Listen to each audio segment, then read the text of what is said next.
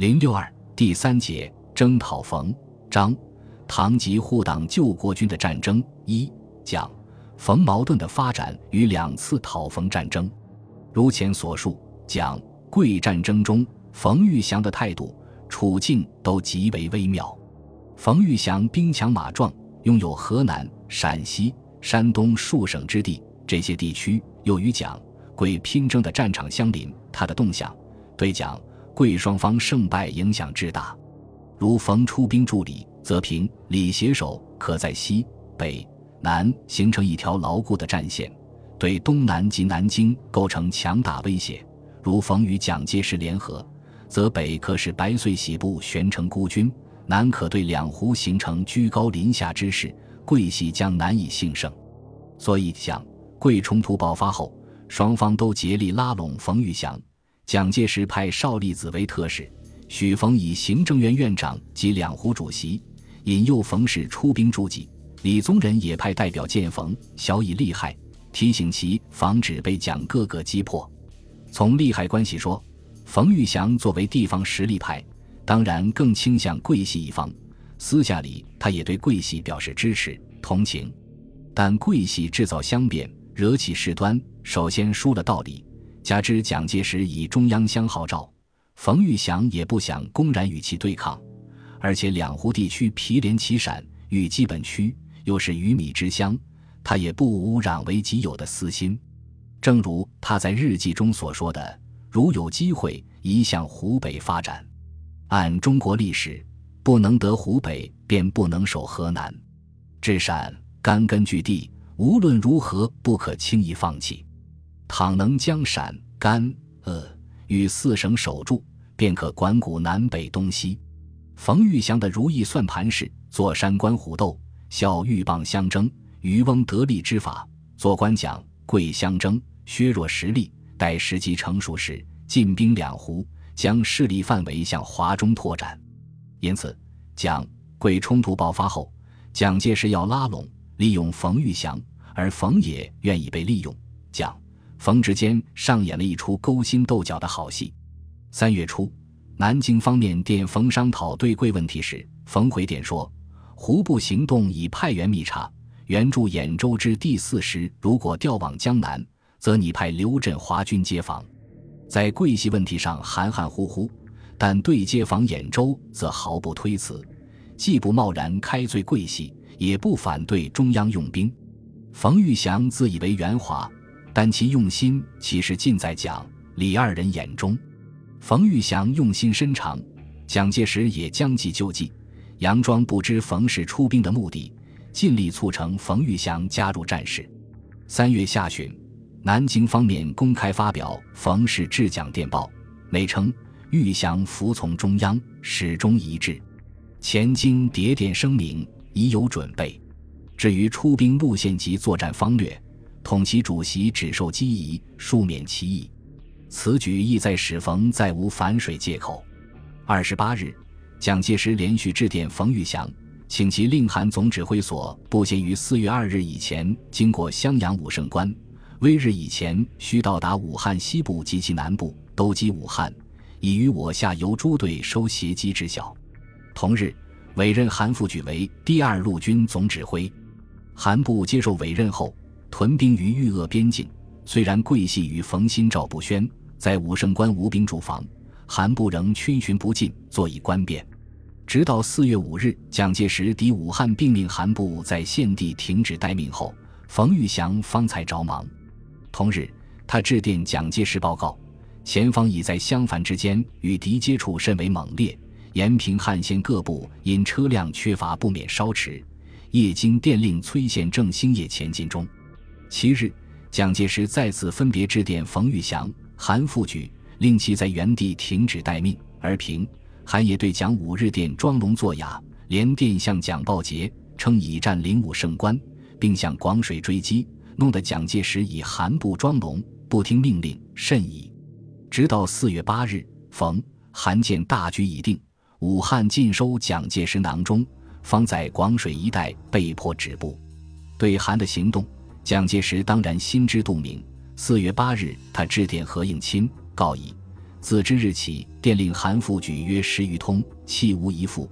昨日忽入武胜关，铁甲已过孝感，幸此间以严防备，勿念。蒋贵一战，冯玉祥虽然机关算尽，却毫无所获。贵系出乎意料的快速失败，使他无法及时做出反应。结果是客观上既充当了蒋介石帮凶的角色，而在蒋面前又丝毫没能讨好。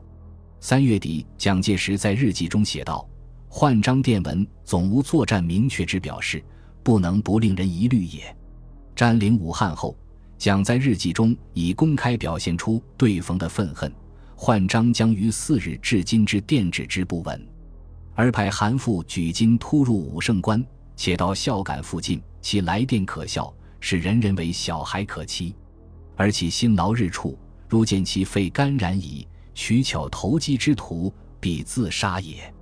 这段日记虽或为蒋故意作态，但其对冯不留情面的态度，亦可窥见一斑。桂系败走，唇亡齿寒，冯玉祥不由得深自戒惧。一九二九年四月初。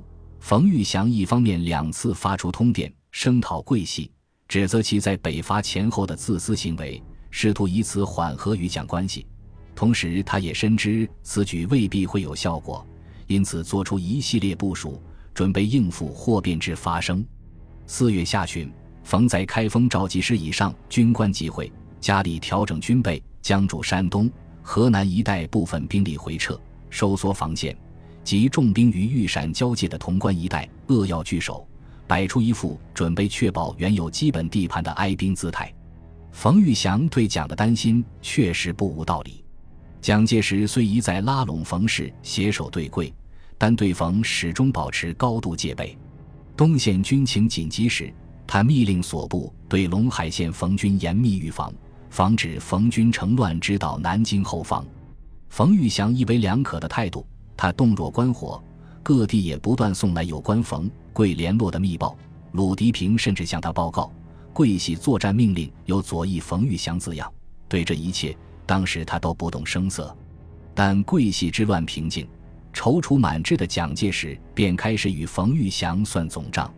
四月，蒋介石制定对冯作战计划，规定为防边检期内冯军发生异变起见，国军集中主力于豫西。鄂西及平汉、陇海沿线一带，伺其发动，一举而歼灭之。同时，蒋镇压桂系兵变后，还特招从武胜关南进的韩复举到武汉，优礼有加，褒奖备至，并馈送巨款，竭力加以笼络。韩复举平时在西北军中，冯玉祥对他和其他将领一样，呼来喝去，很少顾及个人尊严。蒋氏此举。使韩复榘感激涕零，对冯氏渐生二心。五月初，蒋冯冲突日渐明朗。一日，蒋在日记中写道：“冯部人员全部离京，用具皆出卖殆尽，捡得其文电，准备向潼关好退却。如此自扰，诚以国家为儿戏，何能革命？”八日又既有捡得冯电，其公汉准备甚急。使成无信往义之人为反革命之友者。十五日，刘玉芬、孙良诚等冯部将领公开通电，揭起反蒋旗帜，推冯玉祥为护党救国军西北陆军总司令。同日，冯玉祥致电蒋介石，针对蒋邀其进京面商、消除误会的说法，反唇相讥。李仁潮曾为蒋公前参谋总长，以西时宁人入京，旋即遭禁。李德林、白建生均与蒋公久共患难，军事府定，因己生变。李、白诸公且如此，其余可知。断然拒绝蒋的邀请。同时，冯在华阴召开军事会议，决定收缩兵力，缩短战线，将山东、豫东驻军全部西撤，集中陕西、豫西待命。冯玉祥摆出一副收缩防御的姿态。蒋介石虽杨氏宽容。多次发出通电，劝告冯玉祥及西北军及时罢手，私下里却加紧备战。他调集朱培德第一路军集中于开封、徐州之间，留置第二路军屯扎于信阳、襄樊一带。唐生智第五路军分布于洛阳、郑州地区，从东南北三面对冯部形成包围之势。五月八日，蒋电告刘志等，豫方已积极备战，且以为师友三为南路总指挥，我方应积极准备作战，万勿延缓。十一日，确定对冯战斗序列，以参谋总长何应钦兼代总司令，部队分为左右两翼，右翼军总指挥刘峙，前敌总指挥顾祝同。左翼军总指挥朱绍良，前敌总指挥张发奎。当时蒋刚刚经历对桂战事，南方一带尚不安静，因此他虽有趁平贵之时再定西北的雄心，但又无足够信心全面与冯对垒，军事重点放在防御地位。五月十七日，他致电在北方活动的何成训，告以此时绝不主张用兵，仍求政治解决，兄当依此进行为判。基本可以反映他当时的真实态度。依靠掌握中央的优势，蒋介石在施惯技，加紧用官位、金钱收买冯部高级将领，从内部策反西北军。此前与蒋已有往还的石友三、韩复榘等，成为重要策反对象。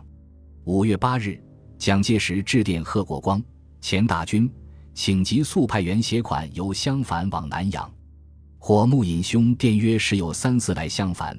面交时有三十万元为想象，并探逢近日计划与行动详告。如其果能反抗逆命，拥护中央，则其所指挥各师之想象，均可由中央负责领给，但必须其有明确表示或反攻逆军之动作也。蒋介石亲电冯部大将韩复榘，极尽拉拢之能事，自称前在汉部握手清谈，备极欢洽，彼承赐教，亦配宫中。对韩须下以待。五月十八日，任命建制隶属冯玉祥的刘振华为讨逆军第十一路总指挥，对刘予以利诱。二十一日，刘振华部率先脱离冯部，致电蒋介石，宣布就任蒋任命的讨逆军第十一路总指挥。刘、冯之间早有嫌隙。此前二月间，刘就曾致电冯氏，告以万物因政争而兵争。倘再起战祸，人心向背，黄带归市。